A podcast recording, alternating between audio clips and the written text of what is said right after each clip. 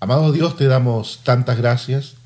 Oramos para que el Espíritu Santo nos ayude, nos guíe, nos direccione y que podamos, Señor, tener esa certeza y esa claridad de que eres tú el que nos ha de guiar a toda la verdad. Gracias Dios por permitirnos, Señor, estar una vez más en contacto, conectado a través de las redes con nuestros hermanos. Yo oro para que tú les bendigas allí en sus hogares donde están, en su lugar de trabajo, donde quiera que se encuentren, que el Dios de los cielos sea derramando gracias sobre cada uno, fortaleciéndole, levantando el espíritu, animando, dando fuerzas al corazón. Te lo rogamos, Dios, lo necesitamos. Tú eres el Dios que eh, nos sostiene con tu mano poderosa. Gracias, a ti da gloria, a ti te damos la honra hoy y siempre. Amén y amén. Hermanos amados, estuvimos hablando la semana, el, el, lunes recién pasado, de cómo nuestro Señor Jesucristo fue quien modeló a la perfección la vida de fe. Y la exhortación ese día fue poner los ojos en Jesús, o no tener ojos para nadie más, sino para nuestro Señor Jesucristo, porque eh, veíamos, hablaba un poco de los héroes de la fe, de cómo estos también fueron hombres que se destacaron por la fe, por la obediencia, por el soportar dificultades y todo eso, se, se destacaron, la verdad.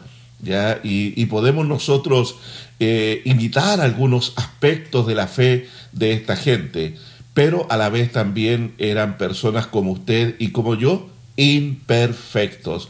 Por lo tanto, no pueden ser el perfecto modelo como es Jesús. Decíamos hace una semana de cómo el autor de este libro, que eh, por supuesto es también el Espíritu Santo, de manera eh, eh, con una iniciativa propia dejó de lado, dejó de lado a Jesús de esa lista del capítulo 11 para luego enfocar ahí en el capítulo 12 ya de Hebreos a la persona de nuestro Señor Jesús y hablarnos de Él no como un actor más de la fe, sino como el precursor de la fe. Veíamos que esta palabra, autor y consumador, nos hablaba de iniciador, de perfeccionador de nuestra fe.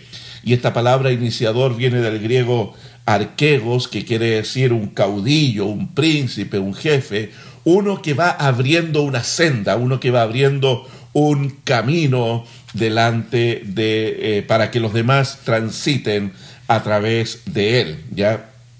Así que hermanos amados, Jesús es en quien nosotros debemos fijar nuestra mirada. Y hablamos un poquito también acerca de cómo cuando recién nosotros estamos comenzando nuestros primeros pasos en la fe, eh, el, el hecho de desconocer los contenidos bíblicos, de, ignorar la palabra, nos lleva necesariamente a depositar nuestra mirada en aquellos que nos están modelando, creyentes ya mayores en la fe, líderes en la iglesia, pastores, hermanos que ya llevan años y están allí sirviendo al Señor y están eh, caminando y corriendo la carrera perseverantemente. Entonces, ¿qué es lo que hace el nuevo creyente? El nuevo creyente fija su mirada en aquellos que ya llevan tiempo en la iglesia, a la gente que encuentra en este mundo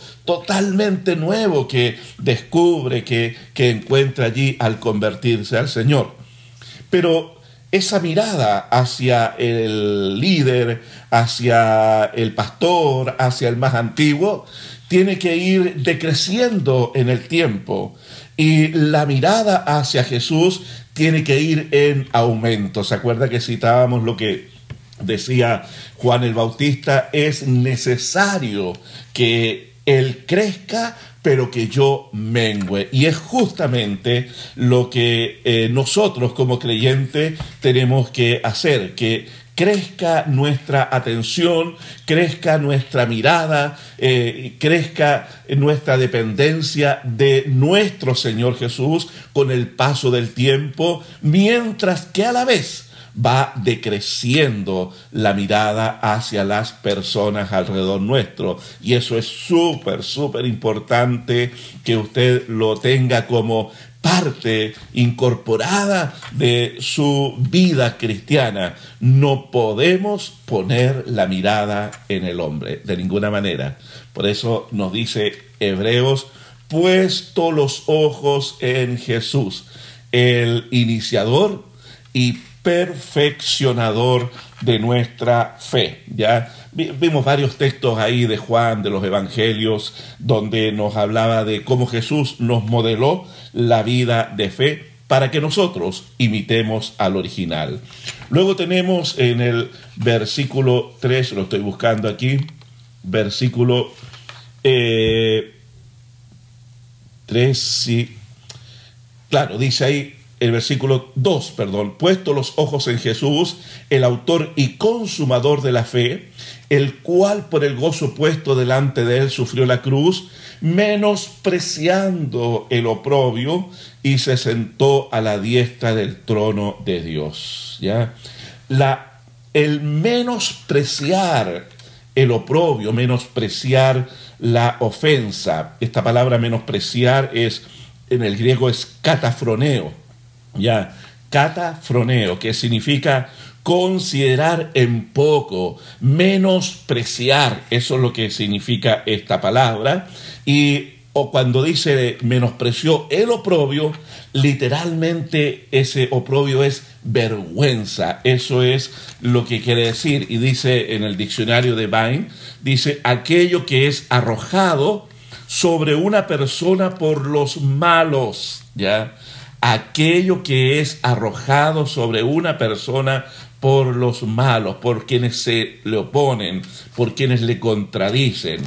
Y hace referencia, entonces aquí este, esta frase, a todas las ofensas, burlas, humillaciones que recibió nuestro Señor en su apreciamiento, en su juicio y en su crucifixión. Allí Jesús participa de lo que es la muerte que está reservada para un criminal que ha sido condenado, que una persona que merece el repudio de la gente. Por eso para muchos en el mundo griego y romano la cruz era un escándalo. ¿Se acuerda lo que escribe el apóstol Pablo a los Corintios allí en el seno mismo de la cultura griega? Pablo habla de la locura de la predicación que es el mensaje de la cruz. Dice, los griegos buscan sabiduría, los judíos buscan señales, mas nosotros predicamos a Cristo y este crucificado. Esa es la manifestación del poder de Dios que en la mente humana natural de los filósofos del primer siglo, de los religiosos judíos del primer siglo, eso representaba una verdadera locura. ¿ya? Entonces, Jesús participó de toda esta humillación, ¿ya? Ahora, él dice menospreció el oprobio, menospreció el rechazo al cual fue expuesto.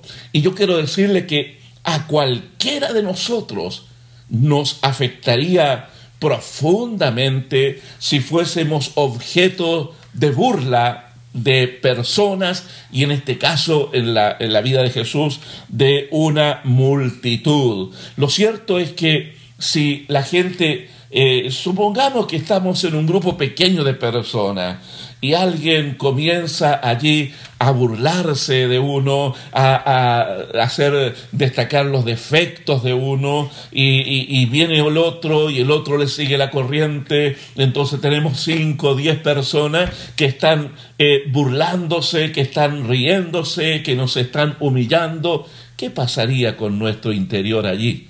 ¿No es cierto que nos sentiríamos muy mal? Y lo primero que nosotros quisiéramos hacer es escapar de ese lugar.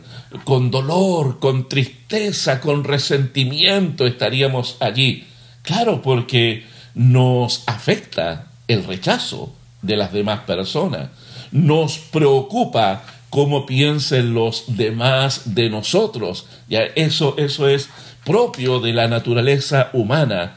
Ahora, si nosotros miramos la vida de nuestro Salvador Jesucristo, Él fue expuesto justamente a todo ese rechazo, a toda esa humillación, a golpes humillantes, a un juicio injusto, objeto de burlas, aún estando allí en la cruz, la gente a los pies de la cruz eh, se burlaba de él y le decía cosas hirientes al Señor, pero ahí estaba el Señor, ya soportando todo aquello, todo aquello, por amor a nosotros, por amor al creyente, por amor a los escogidos. Soportando eso, menospreció el oprobio. ¿Por qué? Por el gozo que tenía puesto delante de él. Yo creo hay dos cosas en esta frase. El gozo puesto delante de él es el hecho de triunfar en la cruz y poder conducir a todo el que cree a la eterna salvación. Yo creo que eso es parte de esta frase, el gozo puesto delante de él. Y lo otro es la oración de Jesús, allí esa oración sacerdotal en Juan 17, cuando él ora, Padre, la gloria que eh, tuve contigo antes de la fundación del mundo, quiero volver. Y, y, lo cierto es que el anhelo de Jesús, el deseo de Jesús era volver a estar en la comunión con el Padre, esa comunión inalterable, esa comunión eterna, esa comunión de amor que ahí en la cruz del Calvario se rompió brevemente por causa del pecado que cargó Jesús de cada uno de nosotros. Él sufrió todo eso. Yo creo que, que, el sufrimiento mayor de nuestro Señor no fue tanto la burla, el rechazo, los clavos que traspasaron sus manos, sino que el sufrimiento mayor fue la relación con el Padre rota allí en la cruz, donde el Padre tuvo que derramar su enojo, su ira sobre nuestro Salvador para poder así satisfacer toda la demanda del pecado de la humanidad. Allí, en la cruz, Jesús sufrió la ira del Padre por causa nuestra. Ahí ese fue el dolor más profundo, más grande que nuestro Salvador pudo experimentar. Pero ahí Sufrió todo eso por el gozo que tenía puesto delante, por volver nuevamente al lugar de gloria y por otorgar una segura y eterna salvación a todos los redimidos, a todos los que creyeran en que su sacrificio es eficiente para perdonar todos los pecados del que cree. Así que, hermanos amados, eh, la verdad es que cuando nosotros experimentemos por alguna causa el rechazo, alguien se burle de nuestra fe, alguien eh, diga cosas hirientes allí, la verdad es que, eh, como dice el versículo siguiente, el versículo 3, considerad aquel que sufrió tal contradicción de pecadores contra sí mismo, para que vuestro ánimo no se canse hasta desmayar. Antes de, de sentirnos rechazados y humillados y pasados a llevar, miremos, miremos hacia la cruz y veamos el padecimiento de Cristo y cómo Él sobrellevó. Eso tiene que ver con la palabra considerar, porque la, la verdad es que somos buenos para defendernos cuando nos sentimos allí pasados a llevar, ¿no es cierto? Y a veces, lamentablemente, nuestra reacción y nuestra defensa puede ser muy hiriente hacia la otra persona eh, y, tomamos las flechas precisas y las sacamos y bien envenenaditas ahí y las lanzamos justo donde creemos que nuestra venganza va a ser lo más efectivo posible. ¿ya? Eh, eso, eso es parte de la naturaleza adánica, vengativa, ¿no es cierto?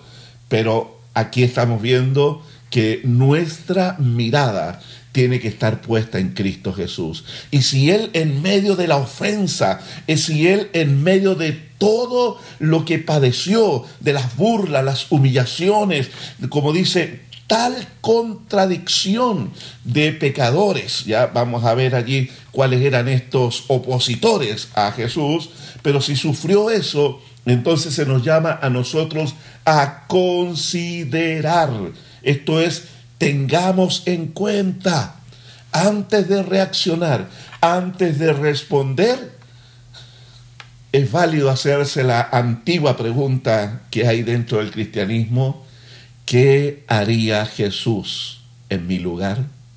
¿Qué haría Jesús si estuviese en mi lugar? ¿Reaccionaría yo de la misma manera si Jesús estuviese aquí físicamente conmigo? Importante, ¿no es cierto? Porque de esa forma vamos a aprender a sobrellevar. Y sobrellevar no significa ir guardando y acumulando resentimiento, de ninguna manera.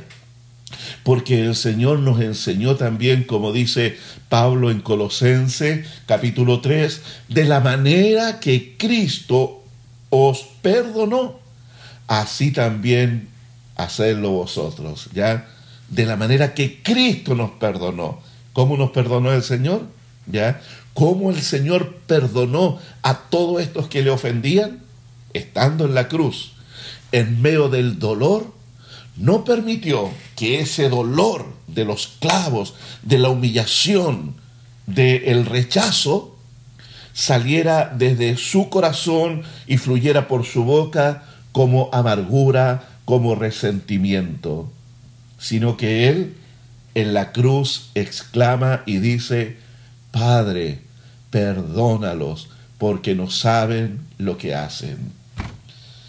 ¿Es difícil? Claro que es difícil, mi hermano querido, pero hay una gran sensación de alivio y de victoria cuando nosotros como creyentes decidimos echar mano de los recursos del reino y nosotros también adoptamos la actitud perdonadora que tuvo nuestro Salvador. El resentimiento no va a ayudar en nada. Lo vamos a ver ahí luego más adelante, versículos más adelante, cuando habla acerca de la raíz de amargura. No ayuda en nada. Por lo tanto, necesitamos nosotros considerar, considerar aquel que sufrió tal contradicción de pecadores para que no nos desanimemos, para que nos mantengamos en la carrera. Eh, eh, a veces es tan fuerte los golpes, las desilusiones que tenemos en la vida. Es tan difícil a veces poder enfrentar nuevamente la vida con las mismas convicciones que tuvimos antes de recibir golpes tan a veces certeros, golpes tan bajos en contra de nuestra vida. Confiamos, nos desilusionaron. De, eh, eh, amamos y recibimos eh, rechazo. Y así, la vida que enfrentamos, la vida que vivimos, la verdad que está llena de ese tipo de cosas. Pero es allí donde uno, uno, uno, tiene que permitir que lo que está dentro de nosotros, y espero que Cristo sea quien reine en nuestro corazón, sea lo que determine la respuesta que yo le doy a mi entorno. Y no sean las circunstancias a mi alrededor las que vayan moldeando mi vida interior y desde allí yo respondo conforme a las circunstancias que voy enfrentando. De ninguna manera sea así, mi hermano querido. Lo que nosotros tenemos que hacer es que este Rey de Gloria que vive en nuestro interior se pueda expresar con ese mismo perdón de la cruz hacia aquellos que nos han defraudado ofendido y fallado. Y nos conviene hacer tal cosa, ¿sabe por qué? Porque vamos a cosechar también lo que sembramos. Porque de seguro no faltará la ocasión que usted defraude a alguien. No faltará la ocasión que usted ofenda a otra persona. Que usted le falle a su prójimo. ¿Y qué es lo que esperaría usted cuando usted le falla a alguien? Que actúen con misericordia. Bueno, sembremos misericordia y actuemos como tal. ¿Les parece? ¿Cuáles eran los opositores a Jesús? Porque dice que sufrió tal contradicción de pecadores. Esta palabra contradicción es oposición, ¿ya? ¿Cuáles eran los opositores? Eran varios. Yo les voy a dar solo los textos bíblicos para que usted los anote allí y les voy a ir mencionando de quién se trata. ¿Ya? Porque el ministerio de nuestro Señor Jesucristo estuvo caracterizado por la oposición. Recuerde que Él dijo, yo no he venido a traer paz a la tierra, sino a traer espada y pondré enemistad, dice al padre con la madre, el padre con el hijo y así. Ya entonces eh, el Señor tuvo muchos, muchos que se le opusieron a su ministerio por diferentes intereses. Ya, ya tenemos ahí en su nacimiento, alrededor de los dos años de edad, se, se cree eh, aproximadamente cuando llegaron los, eh, estos magos del oriente, estos hombres eh, llegaron a visitar a Jesús trayendo incienso, mirra y aloe, estos presentes que le trajeron al rey que había nacido. Esa era la conciencia que estos gente de, de Oriente, de Babilonia, vino y se piensa que durante la cautividad allá de los judíos en Babilonia quedó sembrado esta palabra profética del Mesías del rey que iban a ser. Entonces cuando vieron la estrella allí en el oriente, la siguieron y la estrella les condujo hasta el mismo lugar donde estaba Jesús. ¿Qué pasó en Jerusalén? Dice que eh, todos se preocuparon y se turbaron allí. Herodes, los sacerdotes y todo el pueblo se alteraron con la visita de estos magos y, y la noticia que ellos traían del nacimiento de un rey. Entonces, ¿qué es lo que hace Herodes? Le dice, cuando le visiten, vuelvan y avíseme para que yo le vaya y rinda honores. Pero lo decía solamente, dice el Evangelio, para él ir y eliminar a este futuro rey. El hombre eh, toma esta decisión porque eh, sintió amenazada su posición allí de gobernante sobre ese lugar de Palestina. Entonces Herodes fue uno de los primeros perseguidores eh, u opositores del ministerio de nuestro Señor Jesucristo. Los saduceos, que también eran un partido político fuerte y eran como los más pudientes de la sociedad judía y gran número de sacerdotes, no todos, pero gran número de sacerdotes pertenecían a este eh, grupo, a esta secta de los saduceos. Ellos habían, eh, Mateo 16.1, entonces dice ahí que ellos determinaron matar, eh, deshacerse de Jesús para evitar la inestabilidad política y también económica, porque estos tenían sus buenos negocios ahí en el templo de donde sacaban los dinero y Jesús le volcó las mesas de los cambistas y ese día tuvieron un consejo entre ellos y decidieron matar a Jesús, ¿ya? Los herodianos, ¿ya?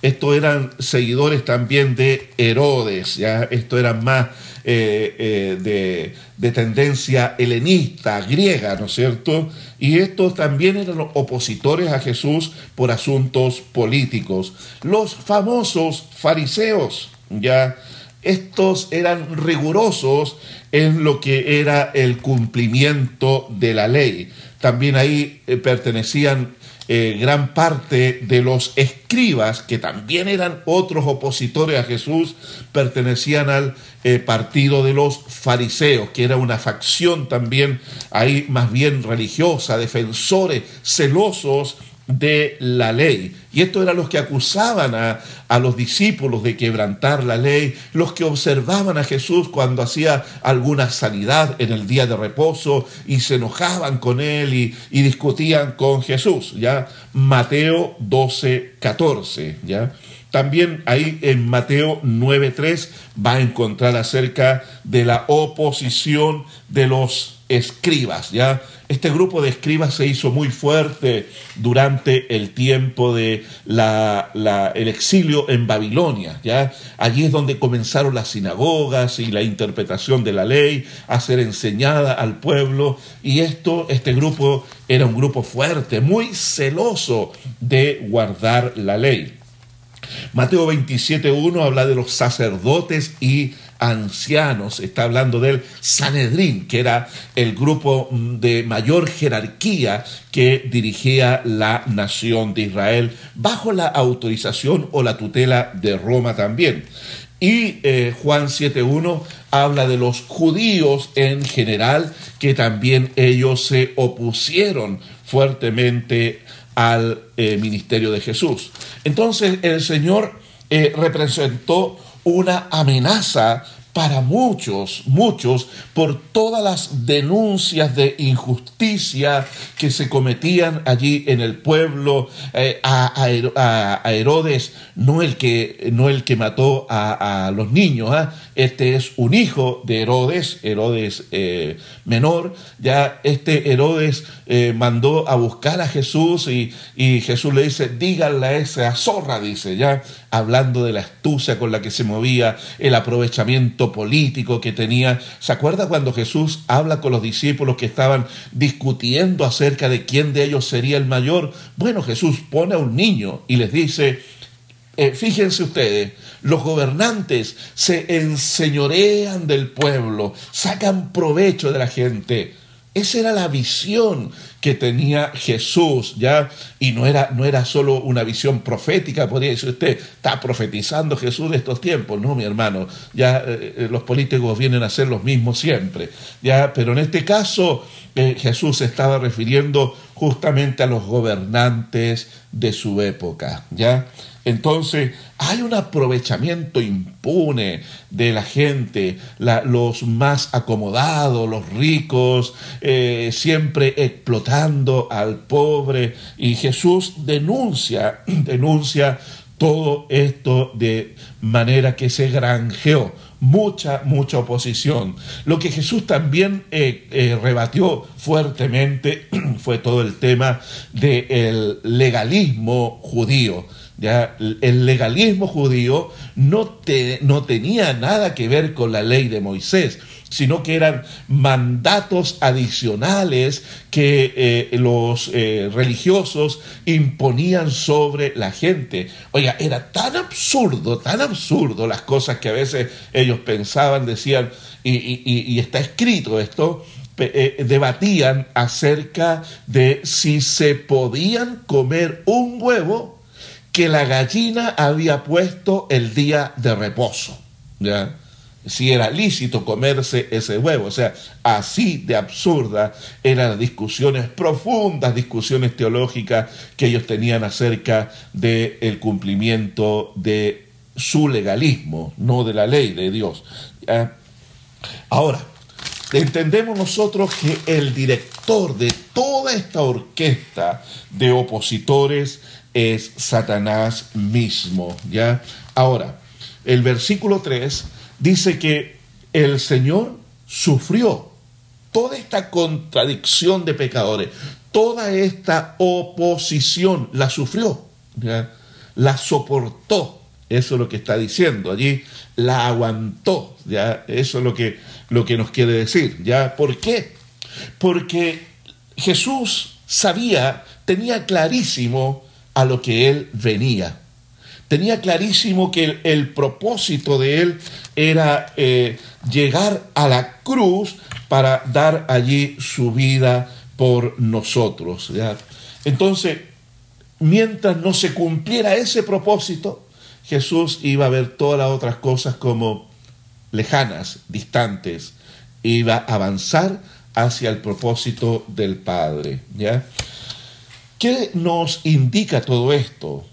Ya cuando dice que debemos considerar a Jesús, que muchas veces, como le decía adelante, nuestro ánimo se ve afectado por circunstancias adversas. ¿Ya? las dificultades económicas, dificultades de salud, dificultades de relaciones humanas, diferentes tipos de dificultades, dificultades financieras también, laborales. Y todo aquello puede mellar nuestro ánimo, debilitar nuestro ánimo, ¿ya? Ahora, ¿qué hacer en ese momento? ¿Qué hacer? Lo que aquí se nos está recomendando, y esto es palabra del Señor, es que nosotros pongamos nuestra mirada en el iniciador y perfeccionador de nuestra fe, quien perseveró hasta el final de la carrera.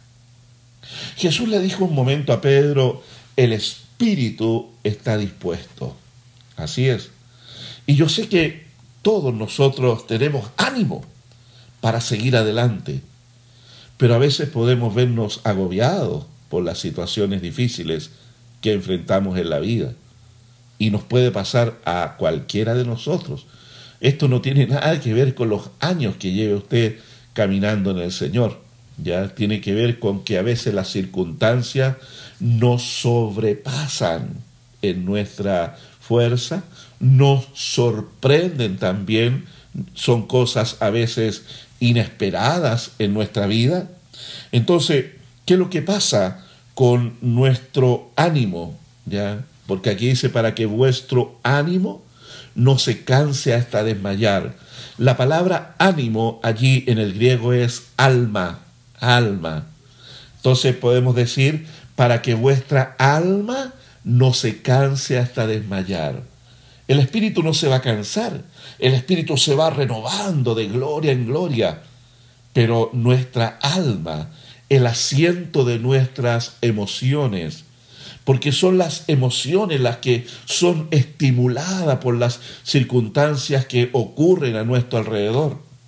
Y podemos ser estimulados para recibir impulso, como también podemos ser estimulados para desanimarnos, ¿no es cierto? Nos ocurre eso es así, somos humanos. No porque seamos cristianos eh, estamos protegidos con una burbuja especial y ya no, yo soy súper espiritual y yo no sufro estas cosas, yo ando siempre con el ánimo súper arriba y siempre en victoria, mi hermano. Siendo honestos, no siempre vamos a estar con el ánimo arriba. No siempre vamos a estar allí eh, pretendiendo conquistar el mundo. Entonces, ¿qué es lo que por eso por eso vienen estas exhortaciones, mi hermano querido? Porque Dios lo conoce a usted y a mí tal como somos. Para Dios no, no somos desconocidos nosotros en lo que nosotros vivimos en nuestro interior. Él te conoce tal como eres. Conoce tus victorias, tus derrotas. Y muchas veces no queremos mostrar las lágrimas a los demás. Y nos tragamos las lágrimas, nos aguantamos las lágrimas.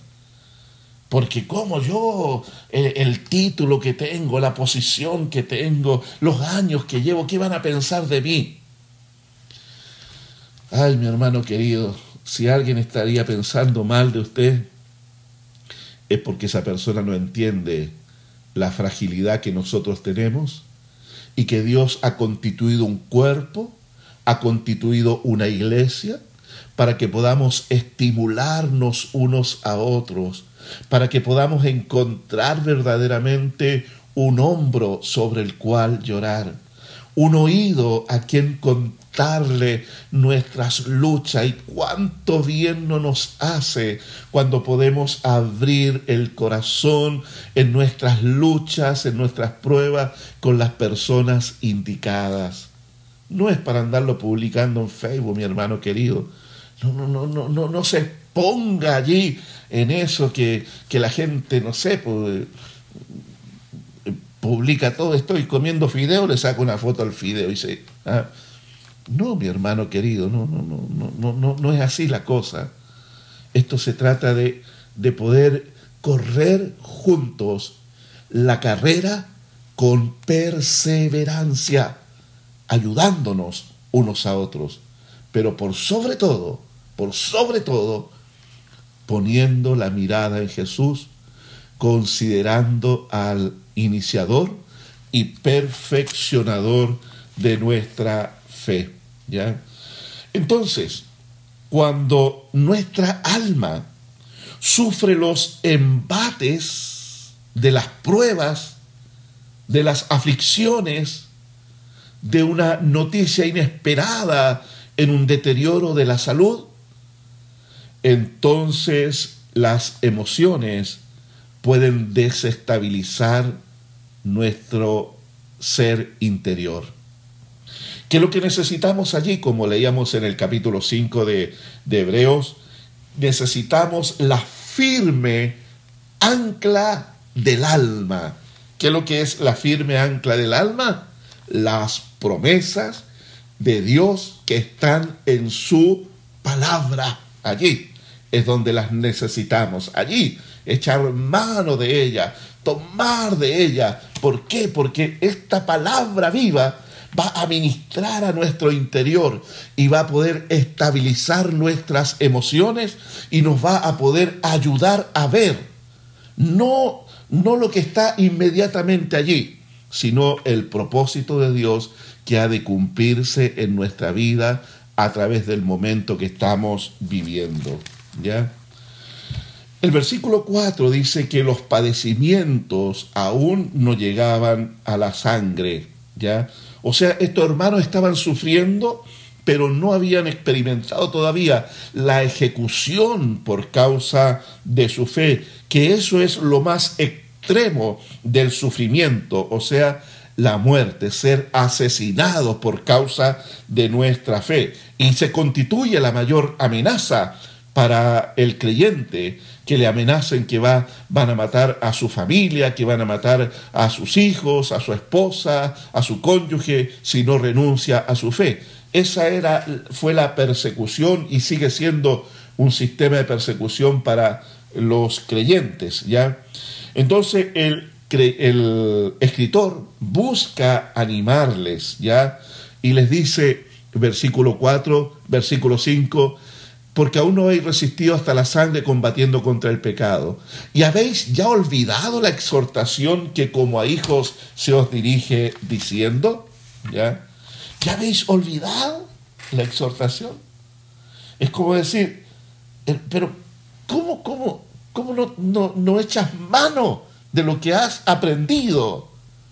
Porque justamente es lo que aprendemos, lo que trae un fundamento a nuestra fe, lo que nos ayuda a poder sostenernos en medio de la prueba.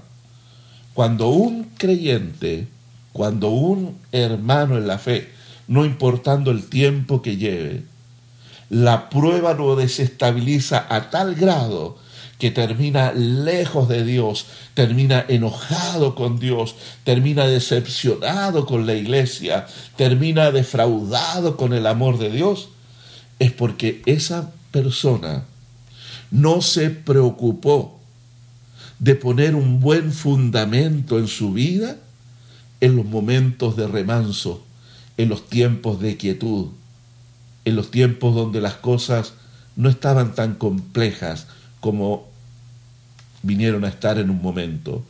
Entonces, mi hermano, es ahora donde usted tiene que echar raíces profundas en lo que es su fe con el Señor para que este fundamento de la palabra le sostenga en el momento difícil. Dios ha preparado todas las cosas de tal manera que todo ayude a bien a los que le aman. Así que preocúpese de eso, ¿ya? El sufrimiento como disciplina. Ya de eso vamos a hablar ahora en estos minutos que quedan. El sufrimiento como disciplina. Ser expuesto a situaciones difíciles, desagradables o dolorosas no siempre son por el pecado o la desobediencia. Así que tenga el cuidado, mi hermano querido, cuando vea algún hermano afligido, cuando vea algún creyente pasando una necesidad, cuando vea algún creyente que está eh, se enfermó, no, no, no, no, cuida, no juzgue y no diga, ah, este hermanito anda más o menos nomás. No, no, no es así, mi hermano, tenga cuidado con eso. Tenga cuidado. Ya lo mejor que podemos hacer es que nosotros oremos por la restauración de la persona, ya. Entonces vamos a hablar de la disciplina como eh, o el sufrimiento también como disciplina. Porque muchas veces Dios va a usar aquello difícil, doloroso, complejo e incluso enfermedad para tratar aspectos de nuestro carácter donde no hay otra forma como Dios pueda tratar con eso.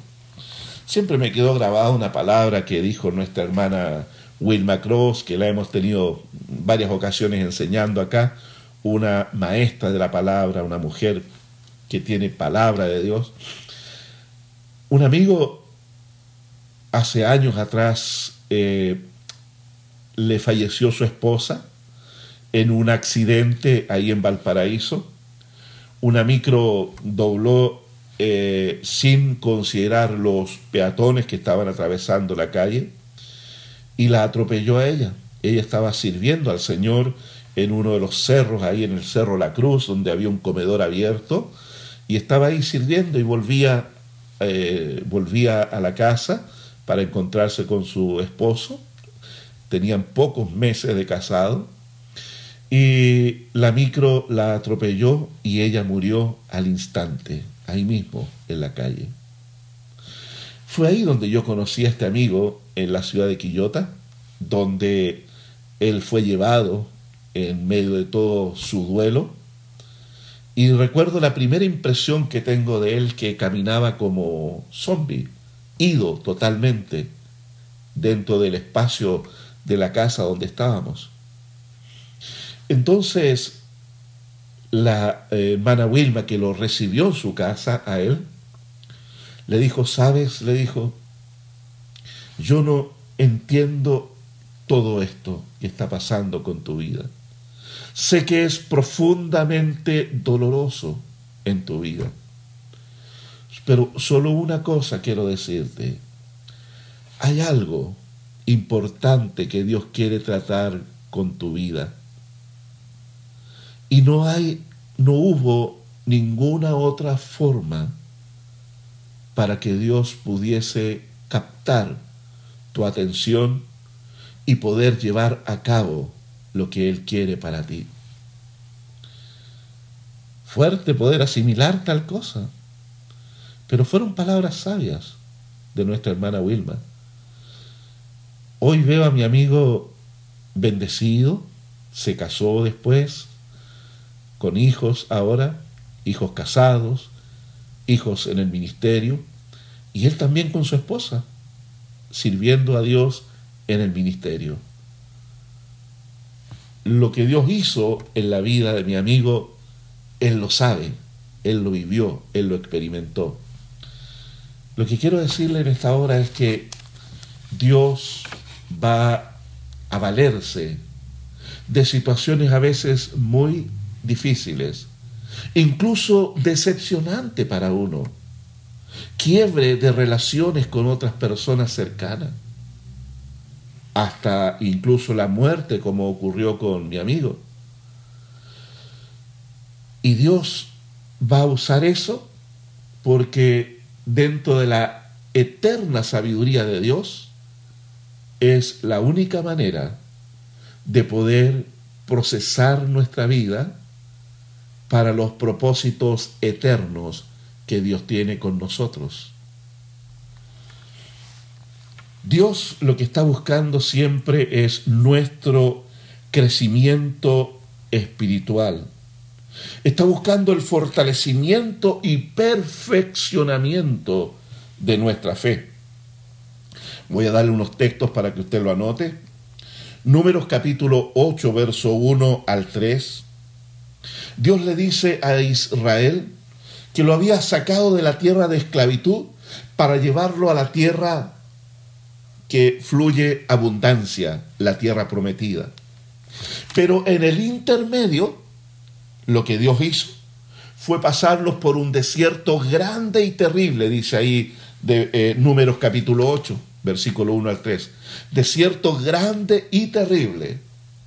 Y Dios le dice también cuál es el propósito por el cual están ahí. Y le dice, para que sepas lo que hay en tu corazón, para que se descubra lo que hay en tu corazón. Y justamente los momentos extremos, dolorosos y difíciles, dejan en verdad, en evidencia, la real persona que somos. ¿Sí? Ocurre así, cuando estamos expuestos a situaciones extremas en nuestra vida. Entonces, los procesos de Dios para tratar con el corazón de la persona y dejar en evidencia lo que hay dentro de nosotros, lo cierto es que a veces resultan dolorosos, difíciles para el que lo experimenta.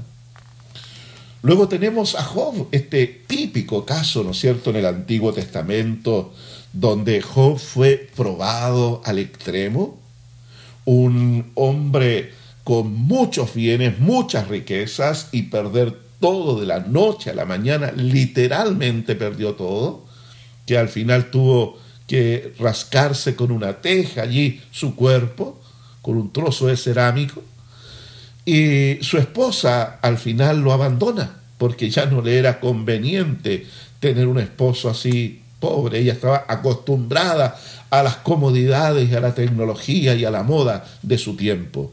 ¿Qué le iba a dar ahora ese pobre hombre allí arruinado? También lo abandonó. ¿Y qué es lo que hace Dios con él? lo procesa. ¿Cuál fue el pensamiento de los amigos de Job? Job, tú estás en pecado.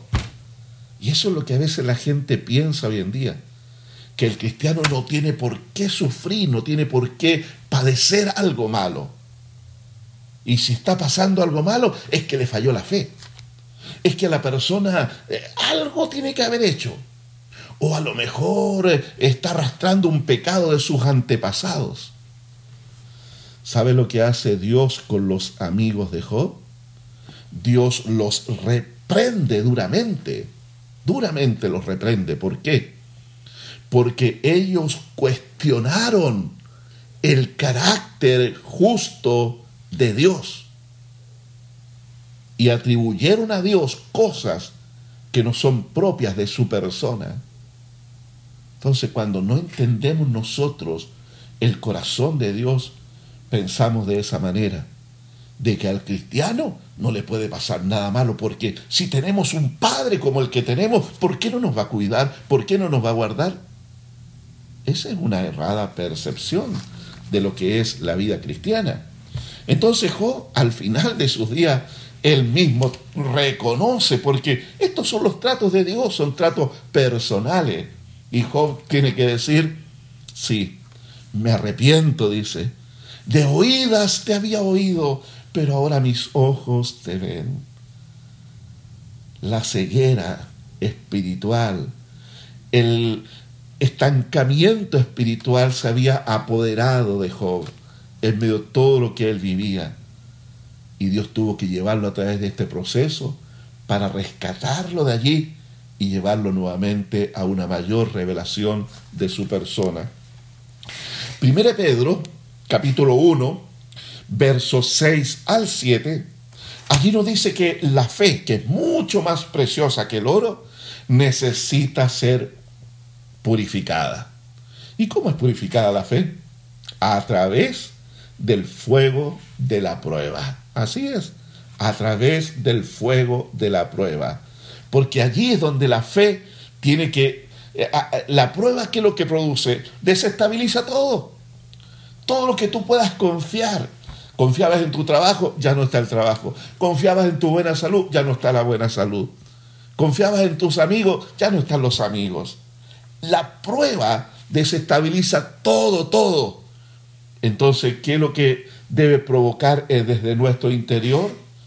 De decir, Señor, aunque mi madre y mi padre me dejen, con todo tú me recogerás. Porque así es. Entonces, ¿qué hace la fe allí? Al ser purificada a través del fuego de la prueba, la fe es quitada de las cosas que confiamos, del dinero, del trabajo, de nuestras habilidades, de las amistades, y la fe se proyecta hacia la persona de nuestro Dios, por, para lo cual la fe fue puesta en nosotros como un don de Dios, para que descansemos en Dios, para que confiemos en Él y para que dependamos de Él exclusivamente. ¿Ya? Entonces, mi hermano querido, su fe será probada. ¿Ya? Santiago, capítulo 1, versículo 2 al 4. Tened por sumo gozo cuando os halléis en diversas pruebas, dice allí. Tened por sumo gozo cuando os halléis en diversas pruebas. Las pruebas de ese tiempo, cuando se escribe estas cartas, no son como ahora, mi hermano querido. Ahora el hermano piensa que está pasando una gran tribulación porque el pastor no lo llamó para su cumpleaños. Así que ahí está atribulado, abatido y, dudando hasta de su salvación porque no fue saludado para el cumpleaños. Las pruebas en ese tiempo eran persecución, eran pérdida de familia, eran, eran terribles, difíciles. Entonces le escribe Santiago, le dice, hermano, tengan por sumo gozo, por alegría máximo, siéntanse bienaventurados cuando estén en diversas pruebas. Si ellos soportaron las pruebas difíciles, mi hermano, por supuesto que usted y yo también podemos soportarlas. Entonces, ¿qué es lo que nos indica Santiago? Que la prueba de nuestra fe produce paciencia. ¿De qué es lo que está hablando ahí? Pedro nos habla de la purificación de la fe, de quitar nuestra confianza en las cosas temporales y proyectarla hacia la persona de nuestro Dios. Pero Santiago nos habla de otro ámbito, de otro efecto en la fe del creyente, de, de la prueba en el creyente. La prueba lo que va a producir es un perfeccionamiento de nuestro carácter. Eso es lo que va a producir también la prueba allí. ¿Se ha preguntado usted lo siguiente? ¿Cuánto deberían durar las pruebas? ¿Cuánto debería durar la prueba esta?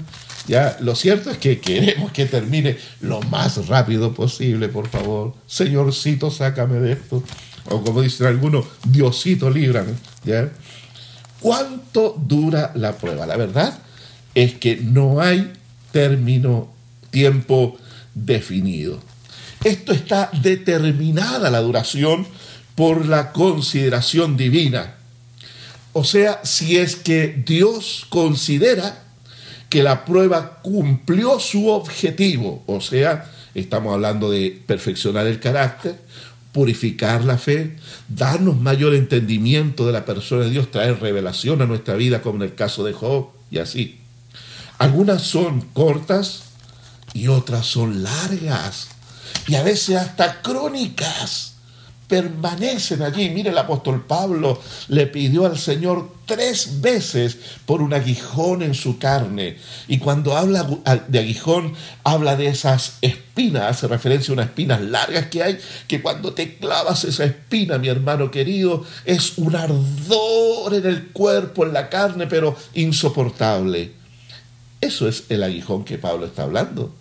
No sabemos exactamente el problema que tenía Pablo, pero sí sabemos que le incomodaba, sí sabemos que rogó al Señor tres veces para que Dios se lo quitara.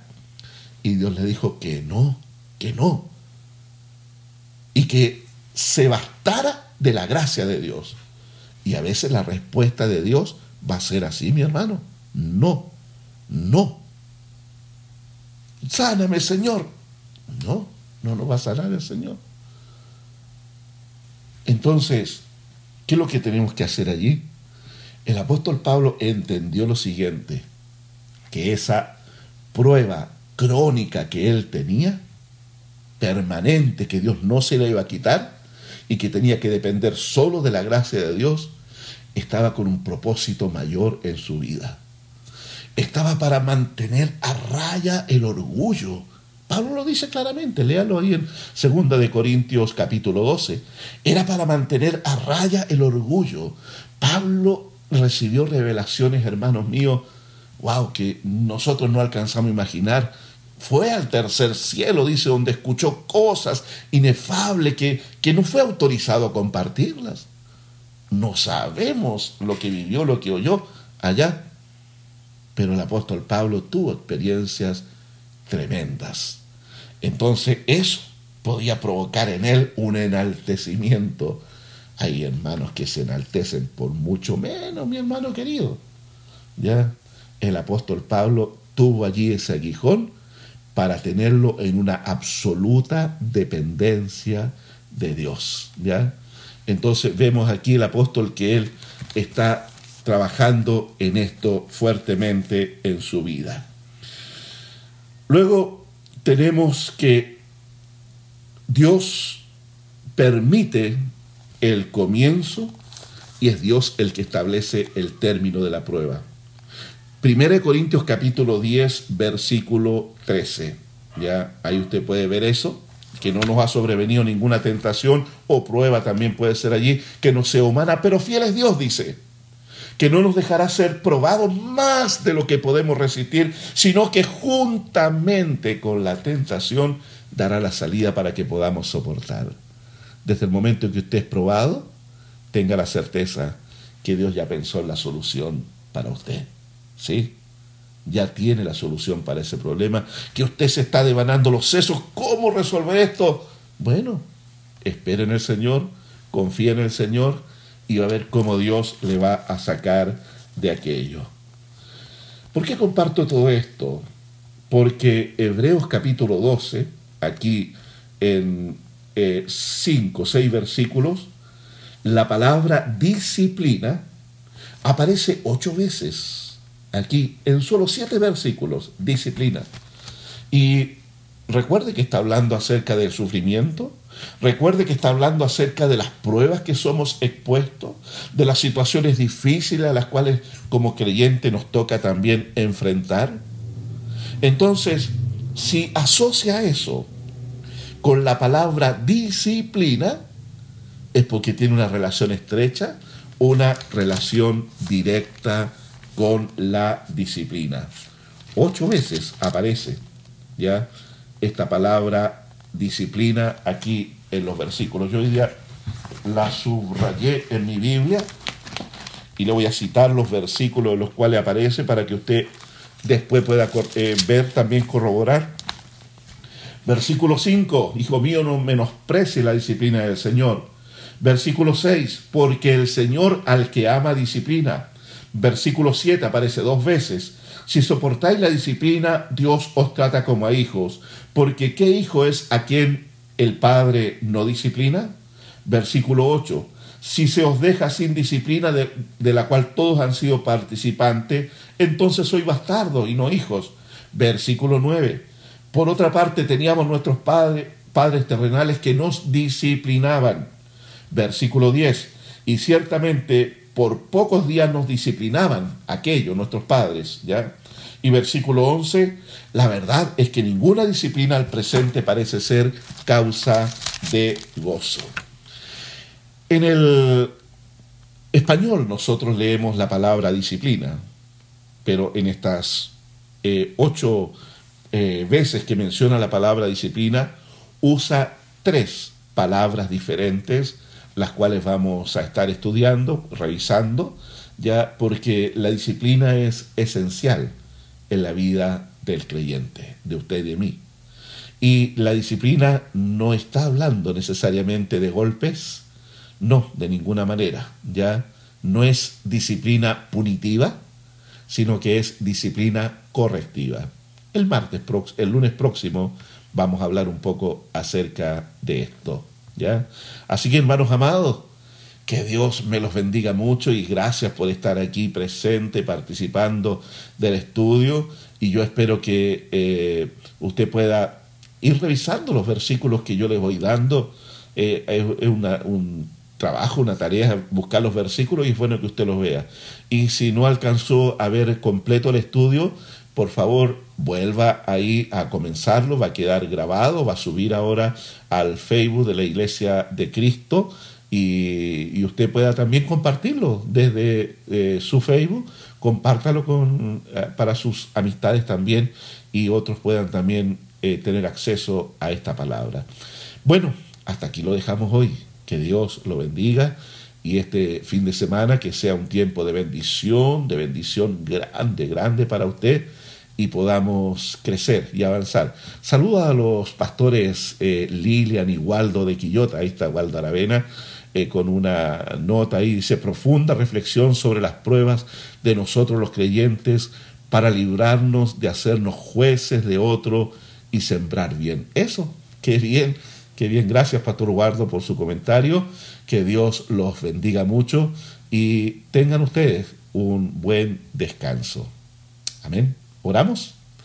Amado Dios, te damos gracias porque podemos eh, ver que tu palabra, Señor, eh, tiene contenido para todo lo que necesitamos para vivir una vida en victoria, para vivir una vida de obediencia para poder caminar por eh, las aguas torrentosas sin anegarnos, para poder caminar sobre el fuego de la prueba y sin quemarnos. Gracias Dios, porque en Cristo Jesús somos más que vencedores. Y no queremos, Señor, nosotros escapar de la prueba. Queremos que la prueba cumpla su propósito en nuestra vida que nos ayude a purificar la fe, para quitar nuestra fe, Señor, de personas, de circunstancias, de las cosas de este mundo, Señor, y poner nuestra fe de manera tal que exprese su pureza al confiar y depender exclusivamente de nuestro Dios, con la mirada puesta en Jesús.